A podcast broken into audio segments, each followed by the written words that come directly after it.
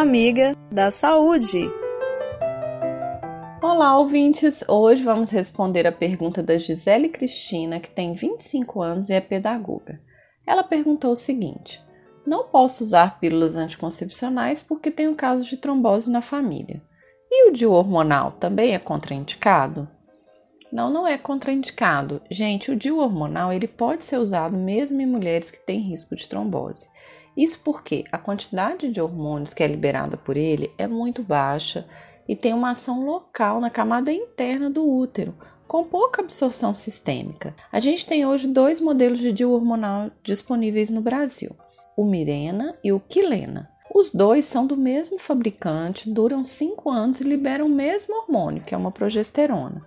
A diferença entre eles está no tamanho e na quantidade de hormônios disponíveis.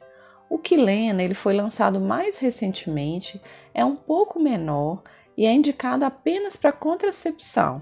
Ele promete menos efeitos colaterais.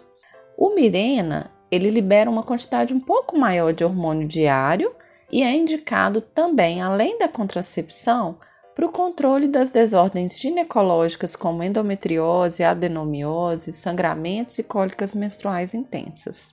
Espero ter ajudado. Se você tem alguma dúvida sobre saúde e vida saudável, manda um zap para mim. O número é 31 98468 4731. Repetindo, 31 98468 4731. Eu sou Sofia Barbosa. Um abraço e até a próxima.